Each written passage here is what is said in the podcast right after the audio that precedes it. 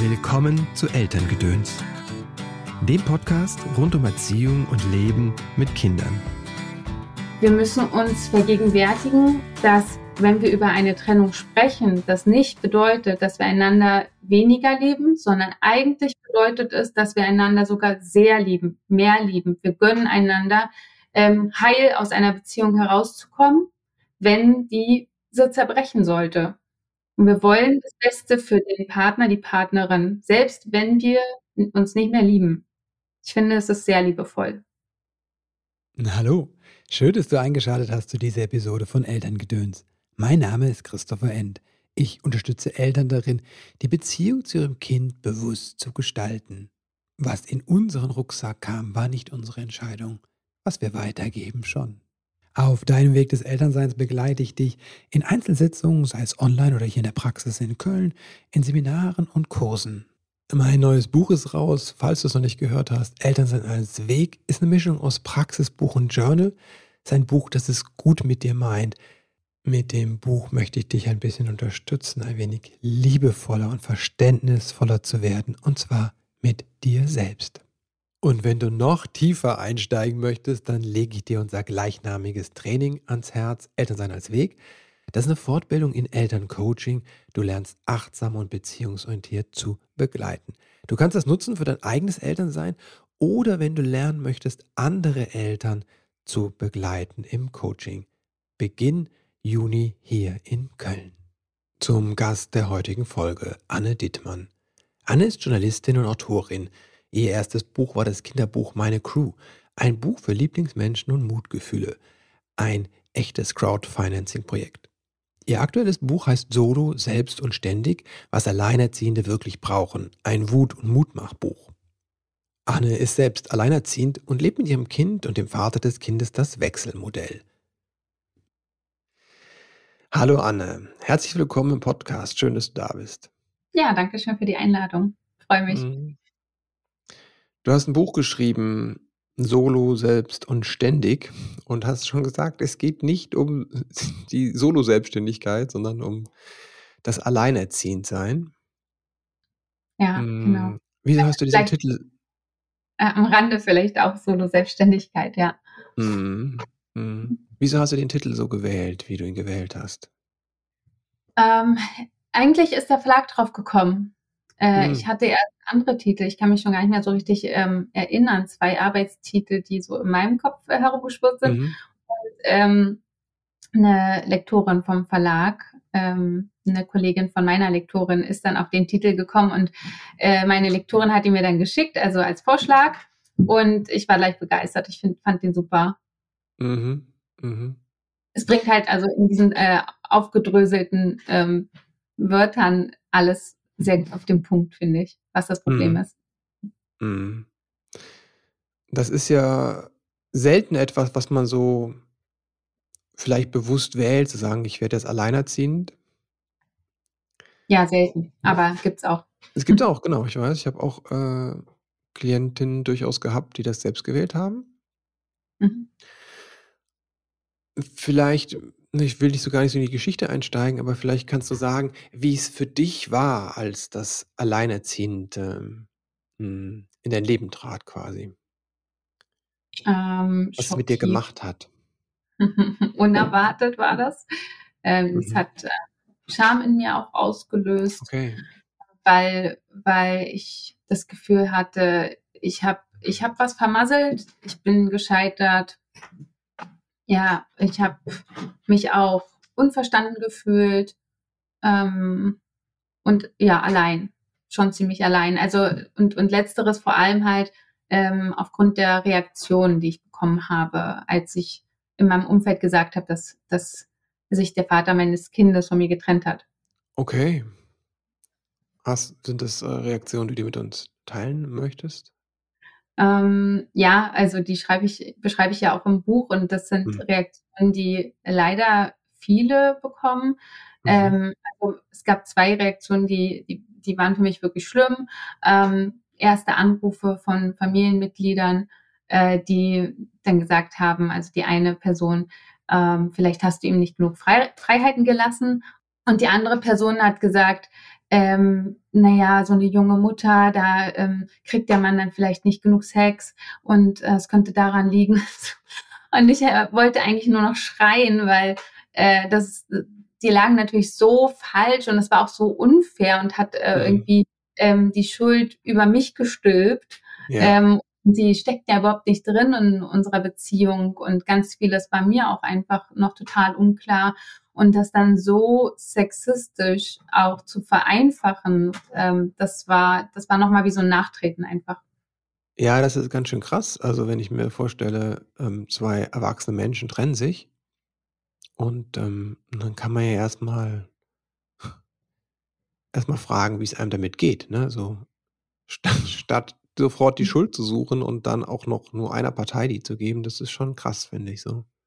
Ja, ja, ich, ich glaube, die wollten halt auch irgendwie schnell äh, helfen, auch wenn das jetzt so abwegig klingt. Aber ähm, sie wussten ja, ich habe mir das nicht ausgesucht. Ähm, ich wurde quasi vor vollendete Tatsachen gestellt. Mhm. Und sie haben dann äh, ganz schnell überlegt, wie ich das wieder gerade biegen kann quasi und was ich falsch gemacht haben könnte, was mhm. ich jetzt ganz schnell irgendwie richtig stellen könnte. Und äh, das ist ja, das hat ja auch was Strukturelles irgendwie. Also ich ähm, höre das ganz viel, dass ähm, dann die Frauen oder Mütter ähm, schuld sind am Beziehungsende. Eigentlich egal, was passiert ist, ähm, außer der Mann hat sie in Hetero-Beziehungen jetzt ähm, betrogen. Aber selbst dann ist es anscheinend ihre Aufgabe, ihn irgendwie zurückkommen zu lassen oder zurückzuholen. Und wenn sie sagen, äh, das möchte ich auch gar nicht, weil mein mhm. Vertrauen ist total dahin, dann ähm, denken sie nicht an die Kinder und dann sind sie ego egoistisch. Ähm, und okay. ja, schon wieder so ein Ur Ursprung von einer Rollenaufteilung, einer sexistischen natürlich in Paarbeziehungen, ähm, in Klammern heterosexuelle Paarbeziehungen, mhm. äh, dass er als Versorger da ist und das Geld nach Hause bringt. Und wenn er das gemacht hat, dann hat er seine Aufgabe erfüllt. Und äh, sie ist quasi für die Beziehungsarbeit äh, und für die Harmonie äh, innerhalb der Familiendynamik zuständig. Und wenn sich Eltern dann trennen, dann äh, kann es ja irgendwie, das, das ist auf einer Beziehungsebene, kann es ja nur ihre Schuld sein. Also es steckt schon, glaube ich, noch sehr tief verankert in uns. Ja, ich finde es ganz schön, ich sag's nochmal krass und ähm, ich merke ja, du, wenn du so erzählst, dass du lächelst, aber äh, es ist ja nicht zum Lachen, das ist ja zum Kotzen eher, ne? Ja, das stimmt. Aber man Ja. muss auch ein bisschen damit copen können. Okay. Ja, das ist Ja. natürlich äh, ganz schlimm. Und also, aber wie gesagt, also äh, wenn ich mir das, wenn ich das ähm, immer, wenn ich mich mit dem Thema beschäftige, Mhm privat wie beruflich so mhm. emotional an mich ranlassen würde, dann, um, dann, dann ginge es mir etwas schlechter. Das muss ja auch mhm. nicht sein. Ja, vielleicht ist es tatsächlich auch wirklich nur diese Blase, in der ich mich dann so befinde. Ich merke dann immer wieder, dass ich sehr irritiert bin. In was für einer Blase meinst du?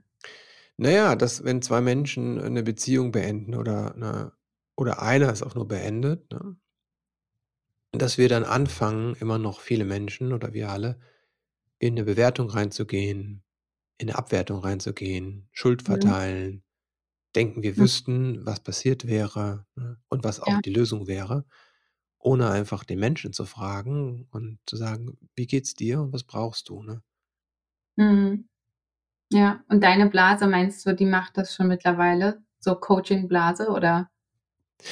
Ja, zumindest mein coaching-therapeutischer Ansatz macht das mit mir, ne, dass ich denke, wenn du es mir Ja. schilderst, dass ich denke so: „Wie krass ist das denn“, ja?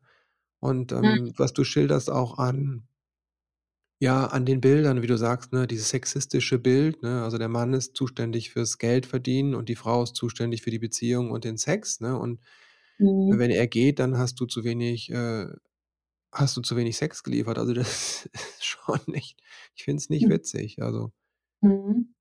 Ja. Und dass wir 2023 über sowas reden müssen, das ist schon krass, ja. Ja, aber wenn wir uns auch die Strukturen angucken, die politischen, äh, das Ehegattensplitting und so weiter, diese die sind ja alle da und die befördern ja immer noch so ein Denken. Und mhm. es sind ja die wenigsten, die irgendwie auch gleichberechtigt eine Partnerinnenschaft leben. Vielleicht, wenn es heißt ja nicht, ähm, Gleichberechtigung heißt ja nicht unbedingt, dass beide 50-50 Haushalt, äh, und. Kinderbetreuung man 50-50 genau. ab, sondern es geht ja auch dann äh, darum, das auszutüfteln, okay, äh, wer, wer verdient äh, das Geld, wie, und wie kann man das ähm, gerecht verteilen. Und Mhm. zum Beispiel diese individuellen Eheverträge, die hat auch fast keiner. Mhm. Mhm. Wieso sind die so wichtig, die individuellen Eheverträge? Na, ähm, also schreibe ich ja auch in meinem Buch. Ich habe ein, also es fing, es ist, fand ich ganz interessant. Ähm, ich habe eine Umfrage gemacht auf Instagram, wer ähm, einen Ehevertrag abgeschlossen hat und in Mhm. welche Richtung es ging. Mhm. Ähm, und es haben tatsächlich irgendwie nur, ich habe jetzt die Zahlen nicht mehr ganz im Kopf, aber es war ein sehr geringer Anteil, der überhaupt einen Ehevertrag abgeschlossen hat. Ich glaube so neun Prozent. Mhm. Und also in individuellen. Und zwei Prozent davon ähm, äh, zielte sogar da, daraufhin ab, dass ähm, das Vermögen des äh, Partners geschützt wurde.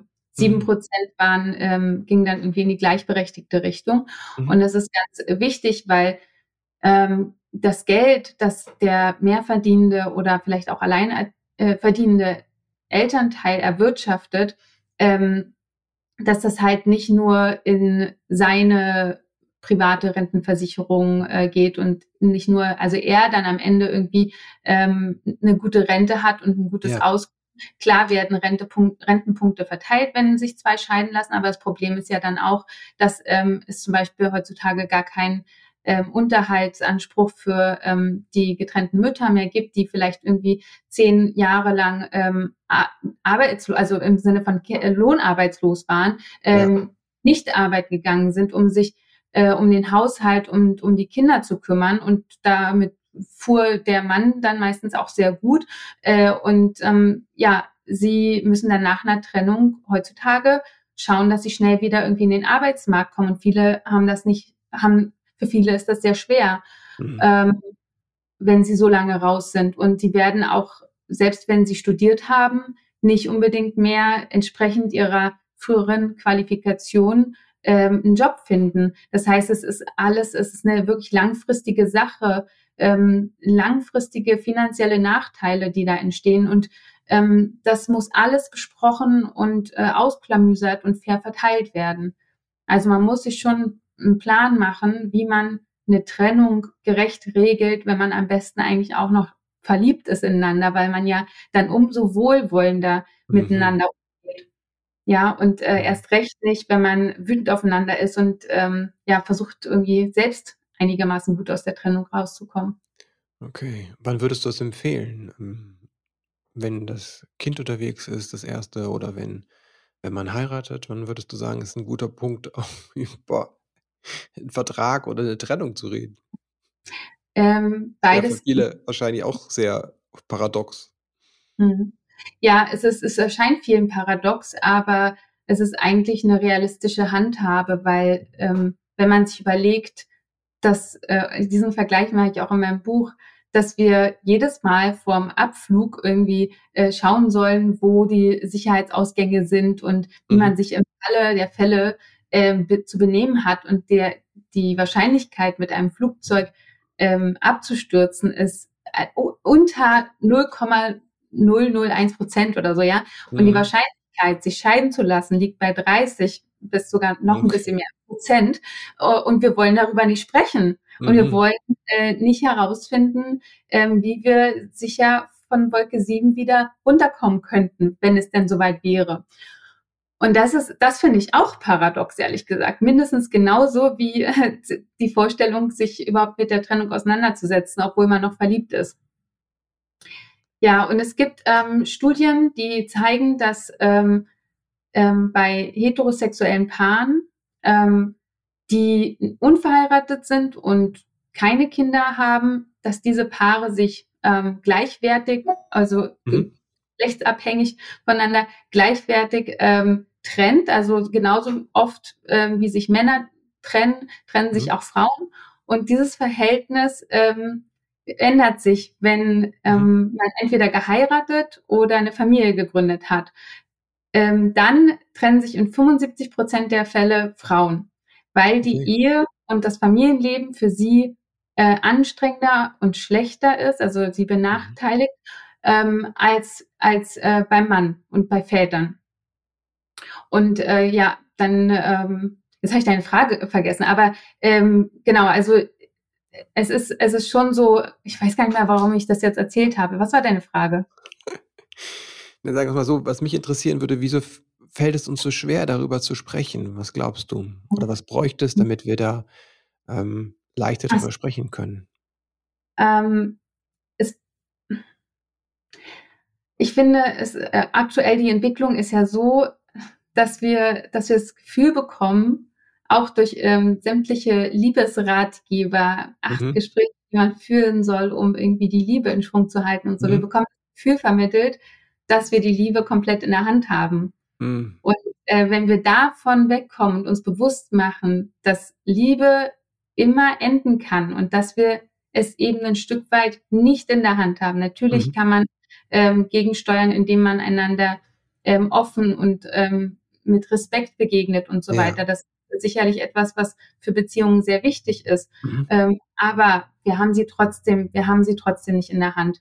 Also mhm. äh, es kann uns wirklich wie ein Schlag treffen. Äh, und mhm. das habe ich persönlich erlebt. Es hat mich wie, wie ein Schlag getroffen. Ich ähm, war nicht vorbereitet, ich habe nichts ja. geahnt. Es, das, so, und ich kenne ganz viele, denen es ähnlich ging und die ähm, auch zum Beispiel in der Schwangerschaft verlassen wurden, ganz mhm. Ähm, und wir müssen uns vergegenwärtigen, dass wenn wir über eine Trennung sprechen, das nicht bedeutet, dass wir einander weniger lieben, sondern mhm. eigentlich bedeutet es, dass wir einander sogar sehr lieben, mehr lieben. Wir gönnen einander, ähm, heil aus einer Beziehung herauszukommen, wenn die so zerbrechen sollte. Wow. wir wollen das Beste für den Partner, die Partnerin, selbst mhm. wenn wir uns nicht mehr lieben. Ich finde, es ist sehr liebevoll. Mhm. Ja, du sprichst ein äh, Liebesverständnis an, das über die romantische Liebe, über das Verliebtsein halt hinausgeht, ne? Sondern das den anderen sieht als Menschen Ja. und den Wert des anderen sieht, unabhängig davon, ob ich mich ihm jetzt sehr nahe fühle oder verbunden fühle. Ja. Ja, genau. Hast du das wie ist dir das gelungen? Ähm Stelle also ich mir ich schwer vor, wenn es so ein Schlag ist, ne? Dann noch Ja, wir waren zu sein. Ach so. Ähm, also wir haben schon, wir haben schon vorher viel verhandelt, bevor wir uns, mhm. also bevor wir sich mhm. auch getrennt haben. So, wir haben jetzt nie ähm, uns hingesetzt und äh, gesagt, okay, lass uns mal überlegen, wie wäre das mit der Trennung, sondern ja. in mir war das eh schon immer verankert, dass ich mhm. selbst wenn wenn wir uns trennen sollten oder ich meine, es muss ja nicht immer die Trennung sein, sondern es kann mhm. ja auch ein Unfall sein, mhm. ähm, der jemanden alleinerziehend macht, leider. Oh. Mhm. Ähm, und ähm, genau, ich bin ja mit einer alleinerziehenden Mutter aufgewachsen. Mhm. Und ähm, sie hat mir immer mitgegeben, dass ich mich nicht finanziell abhängig machen sollte von einem Mann. Mhm. Ähm, für den Notfall, der ja auch eintreten kann, äh, auf eigenen Beinen stehen können sollte. Und äh, das habe ich, das, das habe ich auch durch, also durch sie vermittelt bekommen, durch ihr Leben. Also nicht nur dadurch, dass sie mir das immer mal mhm. wieder gesagt hat, mhm. sondern ich habe das ja gelebt. So, ich habe das ja beobachtet, ich habe es ja gesehen. Und mhm. äh, entsprechend habe ich auch von Anfang an dafür gesorgt, dass mein Partner und ich sehr gleichberechtigt ähm, uns um unser Kind gekümmert haben. Ich bin auch nach einem halben Jahr wieder arbeiten gegangen mhm. ähm, und ähm, habe wirklich da für mich gesorgt. Und ich war ja wir waren ja beide noch im Studium, als ich schwanger war. Und ähm, ich habe damals in einer Redaktion gearbeitet, wo auch Nachtschichten vorgesehen waren. Mhm. Und als ich gesagt habe, dass ich schwanger äh, bin, da haben sie mir gesagt, naja, dann sollten wir jetzt den Arbeitsvertrag ähm, einstellen. Sie konnten mich natürlich nicht kündigen, aber sie haben gesagt, sie können auch keine Nachtschichten für mich jetzt mehr arrangieren. Und dann ähm, habe ich auch gesagt, okay, dann ähm, also lassen wir es jetzt auslaufen. Und ähm, dann war mir auch ganz wichtig, dass wir ein gemeinsames Konto eröffnen, weil, ähm, also mein Partner und ich, weil ich ja aufgrund der Schwangerschaft nicht mehr arbeiten konnte. Mhm. Und das war für mich äh, nur fair. Und so habe ich das immer, also auch Schritt für Schritt, je nach Situation, immer geguckt, was ist denn jetzt fair für uns beide. Und mhm. entsprechend bin ich auch nicht allzu tief gefallen, als die Trennung war. Mhm. Und ähm, nach der Trennung. Finanziell nicht zu tief. Ja, Genau, finanziell nicht allzu tief gefallen, weil ich meinen Job hatte, mhm. ähm, auch wenn es natürlich härter wurde, ähm, mhm. weil Einkommen, ein Einkommen für mich da war. und für mein Kind. Ähm, aber ähm, genau, es ist schon sehr, sehr schwierig nach einer Trennung ähm, den anderen, also den, den anderen Elternpart noch sonderlich wertzuschätzen, mhm. insbesondere wenn es Konflikte gab, überraschend war, es einen Betrug gab und so weiter. Mhm. Ähm, und ich hatte, ich fand das auch so schön formuliert von ähm, der Verfahrensbeiständin, äh, glaube ich, wenn ich mich nicht irre, ähm, Marianne Nolde, die hat das, das Buch mhm. Mhm. Ähm, Eltern bleiben nach der Trennung geschrieben und sie hat von der kogniti kognitiven Dissonanz gesprochen, ja. ähm, dass das Gehirn einfach ähm, einen Strich machen möchte äh, mhm. unter Trennung unter den Menschen, von denen man sich getrennt mhm. hat oder der sich von einem getrennt hat. Und unterm Strich soll da ähm, äh, vorher stand da, der ist toll, ich liebe den. Mhm. Und unterm Strich soll jetzt da halt irgendwie eine andere Einordnung ähm, mhm. hinkommen, weil man sollte, ja, man versucht ja wegzukommen von, von dieser romantischen Liebe, versucht den Liebeskummer zu überwinden und so.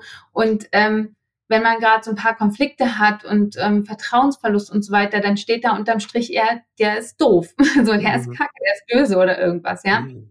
Und genau, das Gehirn will halt eine einfache Aussage haben, mhm. weil es leichter ist, diese Trennung zu verarbeiten und nicht ähm, zu sagen, also die Dinge auszudifferenzieren, weil wir befinden uns ja auch in einer Notlage. Wir müssen jetzt einfach auch ein schnelles Urteil fällen. Mhm. Ähm, äh, und Notlage, also wirklich tatsächlich, weil es geht ja um unsere Kinder und äh, man muss das ganze Leben vielleicht ummodeln. Ähm, es geht um Unterhaltszahlungen, vielleicht muss man eine neue Wohnung finden und so weiter. Das sind so viele Aufgaben, die einen wirklich äh, teilweise auch überfordern. Und deswegen ja. äh, hat man da nicht mehr besonders viele Kapazitäten, um auszudifferenzieren. Was für mich aber wichtig war, ist die Erkenntnis gewesen, dass unsere Beziehung zueinander wichtig ist, damit es unserem Kind gut geht. Mhm. Weil wir haben am Anfang auch mehrfach miteinander vom Kind äh, gestritten und äh, auch mhm. wenn er erst ein Jahr alt war, er saß dann da im Flur neben uns Streithähnen und hat geweint. Mhm. Und dann habe ich ihm gesagt, das tut unserem Kind nicht gut und wir müssen jetzt auf unser Kind auch aufpassen. Mhm. Und ähm, das war dann auch ein Prozess, dass wir immer wieder extra Verständnis und Wertschätzung reingeben mussten und wow. gegen dieses zerstörerische ankämpfen mussten, wow. ja. Mhm. ja. Ist nach einer Trennung, ja.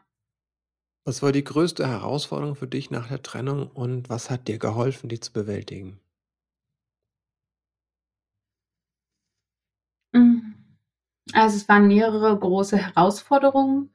Ähm, ich glaube, vielleicht war die größte eher was Psychologisches, dass ich ähm, auch in Angst viel gelebt habe, dass es meinem Kind schlecht gehen könnte, weil ich, ähm, weil ich, weil ich ja als, als Kind eine alleinerziehende Mutter hatte ich auch nicht unbedingt alles, was ich gebraucht hätte, insbesondere mhm. Zeit mit ihr, mhm. ihr Verständnis, ihre Kapazität irgendwie mich aufzufangen, weil sie war ja selbstständig am Limit. Mhm. Und ich hatte große Angst, dass, dass, dass sich mein Kind ungeliebt fühlen könnte. Mhm. Ähm, ja, dass, dass ich nicht genug da bin und so weiter. Ähm, dass, dass ihn irgendwas schädigen könnte. Mhm. Und sicherlich spielen da auch, also nicht nur meine Erfahrungen, sondern auch so ein bisschen Vorurteile mit rein, die halt einfach existieren in unserer Gesellschaft, dass wir denken, Kinder wachsen bei, äh, in einer Normfamilie am allerbesten auf. Mhm. Und andere ist dem untergestellt. Mhm. So. Und ähm, ja, entsprechend ähm, habe ich mir viele Sorgen auch gemacht. Das, das spielt auch viel in Mental Load mit rein und man hat ständig mhm. ein schlechtes Gewissen und so weiter. Es macht noch mehr Stress. Und ähm, mir hat geholfen, das zu überwinden. Also einerseits sicherlich ähm, das Aufwachsen meines Kindes, dass er größer geworden ist mhm. und ich wirklich gemerkt habe, mittlerweile sind wir im Wechselmodell, ähm, dass es ihm einfach gut geht. Mhm. Er ist mittlerweile in der Schule.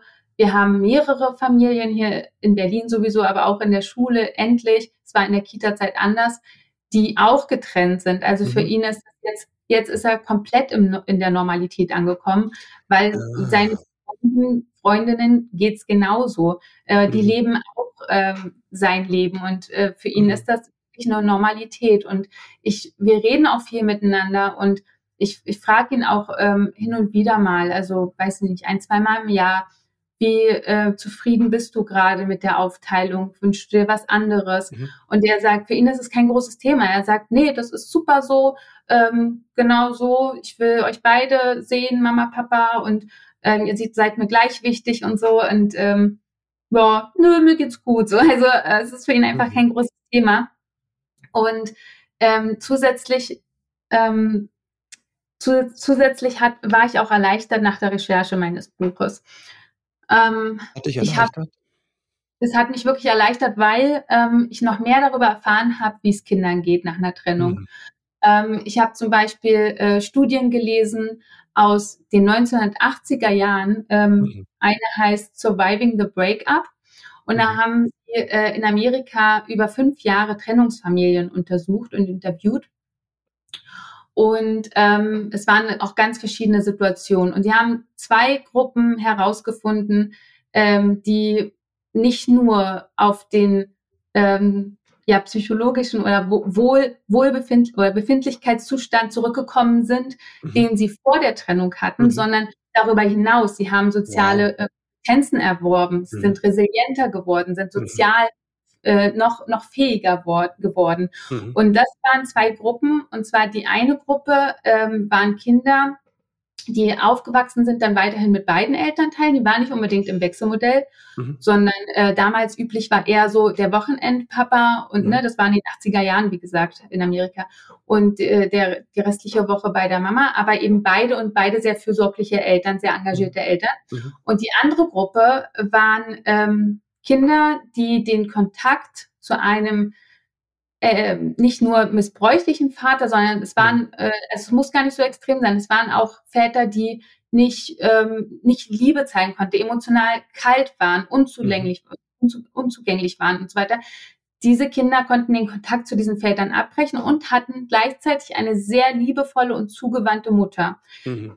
Sagt, 80er Jahre strukturell war das natürlich noch mehr in die, in, in die Rollenklischees gepresst. Mhm. Es kann natürlich auch genauso andersrum sein. Das Wichtige mhm. ist, dass ein Kind eine äh, liebevolle, zugewandte mhm. mhm. Person hat. Mhm.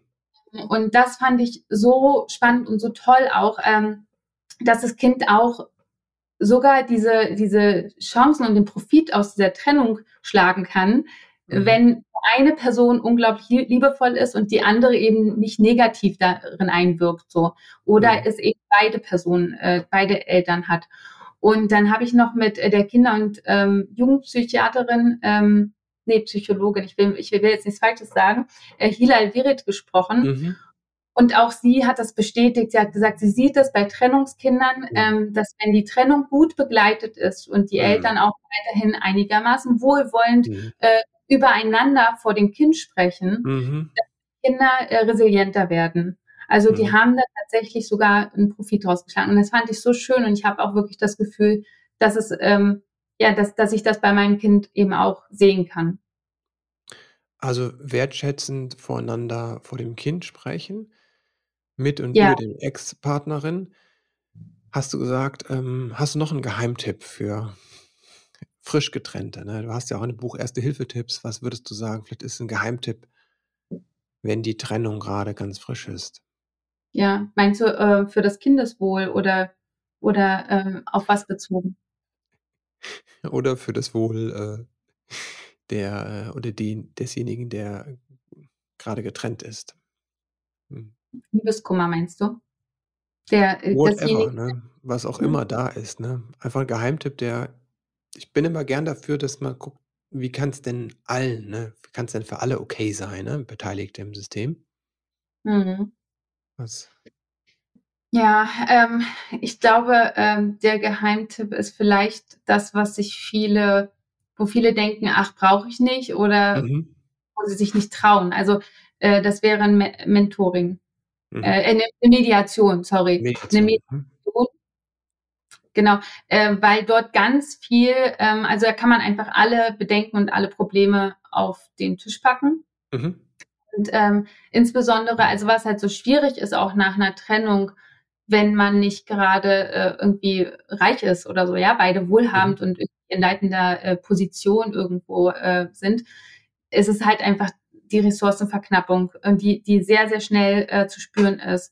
Ja. Ähm, es ein, ein Haushalt, ähm, entsprechend war das Einkommen angepasst an diesen Haushalt und plötzlich soll alles verdoppelt werden und mhm. immer noch bezahlt werden, ja. Also doppelte Kinderzimmer, äh, mhm. doppelt Möbel, äh, doppelt Spielzeug, vielleicht äh, mhm. zweimal in den Urlaub, weil man will ja natürlich auch dem anderen Elternteil nicht nachstehen.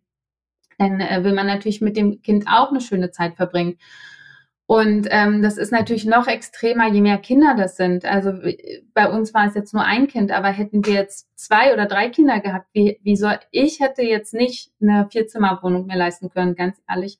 Ähm, ich habe eben das Glück dann auch irgendwo gehabt, dass es nur ein Kind war, was ähm, finanziell ähm, für mich dann eben noch leistbar war. Und ähm, diese Ressourcenverknappung wird eben politisch auch strukturell nicht aufgefangen, nicht groß aufgefangen. Und da müssen beide ähm, ganz dolle gucken, dass sie ähm, die, die Konflikte nicht ewig in, in dem finanziellen verhängen und ver, verstricken. Mhm. Ähm, es gibt ähm, bestimmte Sachen, äh, bestimmte Sozialleistungen, die kennen nicht alle, zum Beispiel äh, der Kindergeldzuschlag, mhm. den kann man beantragen. Äh, es geht ja nicht nur um Unterhalt, ne, sondern wenn man mhm. äh, Geringverdienerin ist, dann kann man den Kindergeldzuschlag beantragen bei der Familienkasse und ähm, eine Anfrage der Linksfraktion, glaube ich, dieses Jahr hat auch ergeben, dass das nur ein Drittel derjenigen, die leistungsberechtigt sind, das mhm. auch ähm, beziehen gerade. Das heißt, mhm. zwei Drittel könnten das beziehen, den Kindergeldzuschlag, tun es aber nicht, weil sie davon überhaupt nichts wussten. Und ich wusste das auch zwei Jahre lang nicht, bis mhm. ich das durch Zufall irgendwo entdeckt habe. Dann gibt es ja noch das Paket ähm, zur Bildung und Teilhabe, ähm, mhm. noch ein bisschen zusätzlich Geld, das irgendwie die Klassenfahrt ermöglicht. Also ähm, vielleicht, ich glaube, es wäre sehr nachhaltig auch für, für das Konfliktmanagement der Eltern, wenn sie sich zusammen vielleicht doch mal hinsetzen und schauen, okay, was können wir jetzt alles beantragen? Steuerklasse mhm. 2, die leider aber auch gar nicht so viel bringt, wenn man Geringverdienerin ist. Mhm. Ähm, und, ähm, und Wohngeld. Also es gibt, mhm. es gibt paar Sachen, ähm, die sind möglich. Ähm, aber am Ende ist es halt auch nochmal eine politische Aufgabe, Eltern ähm, zu unterstützen finanziell, ähm, auch um das Kindeswohl zu schützen. Also dein Appell ist auf der einen Seite politisch zu sagen, ne, wir brauchen dann noch mehr Instrumente und auch die Instrumente, die es gibt, schon bekannter zu machen. Und das ist auch der Appell quasi an die Eltern, die in Trennung sind. Nutzt alle ähm, Instrumente, die ihr habt persönlich, ne? Also wie kann das gehen, aber auch die Instrumente, die ähm, es gibt von staatlicher Seite, also Kindergeldzuschlag, ähm, mhm. Wohngeld, ähm, das Paket zur Teilhabe und da wirklich sich zu informieren, weil viele Gelder einfach nicht abgerufen werden. Ich glaube, es ist immer ein wichtiger, wichtiger Hinweis, einfach, äh, dass es durchaus Dinge gibt. An vielen Stellen werden sie einfach nicht abgerufen. Ja. Und, ähm, das kann durchaus einen Unterschied machen, ne? Kindergeld ist ja auch angehoben worden und so. Und einfach da zu sehen an vielen Stellen macht Politik zu wenig, aber es gibt durchaus Dinge schon da und manchmal werden die einfach gar nicht genutzt. Ja. Ja. Um es ein bisschen abzufedern, ne, ist, äh, wie du sagst auch ist ein Unterschied, ob ich zu zwei Verdiener ein Vier-Zimmer-Wohnung mir teile oder ich bin, äh, Alleinverdiener und muss dann, äh dann wird es halt in Großstädten dann schwierig mit der Vierzimmerwohnung ganz schnell, außer ich bin sehr gut Ja. verdient, ja. Genau. Ja, Anne, vielen, vielen Dank für das Teilen auch deiner persönlichen Geschichte. Ich glaube, das ist immer so wertvoll, wenn Menschen über ihre eigene Betroffenheit auch sprechen und das einfach Dinge auch offenlegen. Das nimmt halt auch die Scham raus, ne, wie du gesagt hast, das war ja so groß, dass man einfach drüber spricht. Das kann einfach helfen, ne, an diesem Punkt, ich bin damit nicht allein ne, und neue Sichtweisen reinzubringen. Also dafür ein großes Dankeschön. Danke auch für dein Buch, Solo selbst und ständig. Ähm, große Empfehlung für alle, die in Trennung sind ne, oder die überlegen, wie kann ich damit umgehen. Auch da gibt es die erste Hilfe drin ne, und konkrete Dinge. Dankeschön dafür. Wo kann man sich mit dir vernetzen? Wo treibst du dich gerade im Netz am meisten rum? Ja, äh, noch eine kleine äh, Ergänzung zum Buch, auch für diejenigen, die überlegen, sich zu trennen. Es gibt auch einen kleinen ähm, mhm. Teil, der ist schon vor der Trennung an und sagt, mhm. was man beachten sollte. Ähm, und vernetzen kann man sich mit mir vor allem auf Instagram. Äh, genau, an, äh, in, ich treibe mich sonst auch so ein bisschen in anderen sozialen Netzwerken rum, aber eben auf Instagram, da bin ich zu Hause. Hm. Mhm. Super. Link kommt in die Show Notes. Danke dir dafür. Jetzt noch zu den Ja. letzten Fragen, die alle meine Gäste beantworten können, wenn sie wollen. Wenn du an deine eigene Kindheit denkst, was hat vielleicht gefehlt, was du dir später selbst beibringen konntest? Hm, ich bin eigentlich noch dabei, ähm, zu also, ich übe das eigentlich noch, ähm, genug zu sein genug zu sein und, äh, mir gut zuzureden und mich da zu bemuttern und, ähm, mir mir Zeit zu gönnen und, ähm, ja, da auf mich aufzupassen. Mhm. Wofür bist du deinen Eltern dankbar? Meiner Mutter für, ähm für ihre sehr tolerante und humorvolle und lockere Art. Mhm. Wenn du werdenden Eltern 3 Tipps mit auf den Geb Weg geben könntest, was wären das? Oha, gleich 3. Deine Ähm 3 Wahrheiten quasi, was das ist das Wichtigste. Mhm. Ganz viel miteinander reden, ehrlich Mhm. miteinander sein, während während man redet, ähm, Mhm. auch wenn's manchmal schmerzhaft ist. Ähm, dann versuchen, wirklich gleichberechtigt, ähm, die Partnerinnenschaft zu führen und auch, äh, Familie gleichberechtigt zu gründen. Mhm. Ähm, und das 3., hm, an sich selbst arbeiten, selbst reflektieren. Was Mhm. wie verhält das eigene Verhalten, das eigene Denken Mhm. reflektieren. Viel und ehrlich miteinander reden, Gleichberechtigkeit üben oder anstreben und das 3. an sich selbst arbeiten. Ja. Hm, danke, Anne. Danke dir auch. Wenn du weiterlesen willst, dann schnapp dir Annes Buch „Solo, selbst und ständig, was Alleinerziehende wirklich brauchen“, ein Wut und Mutmach-Buch von Anne Dittmann. Wenn du weiter hören willst, dann habe ich dieses Mal einen Podcast-Tipp für dich. Die Alltagsfeministinnen, der Podcast von RBB Kultur. Für alle, die gleichberechtigt leben wollen, egal ob in Beruf, Partnerschaft oder Familie. In jeder Folge bespricht Feminismus-Coach Johanna Fröhlich-Zapata einen echten Fall aus ihrer Praxis. Es geht um Alltagsgerechtigkeit in Familie und im Beruf. So zum Beispiel bei Carina, die mit Mental Load am Arbeitsplatz konfrontiert ist. Oder Johannes, der sich mit seiner Partnerin die Care-Arbeit teilt und dafür im Beruf angefeindet wird. Jetzt im Mai dreht sich bei den Alltagsfeministinnen übrigens alles um Mutterschaft. Den Podcast gibt es überall dort, wo es Podcasts gibt und in der ARD Audiothek. Den Link packe ich euch in die Shownotes. Schön, dass du eingeschaltet hast. Und falls es dir noch keiner gesagt hat, heute möchte ich dir Danke sagen für dein Elternsein. Denn dass du eingeschaltet hast, zeigt ja, wie engagiert du bist, dass du im Leben mit deinem Kind etwas anders machen möchtest. Danke dir dafür und jetzt wünsche ich dir einen ganz wundervollen Start in diesen Tag. Alles Liebe und bis bald.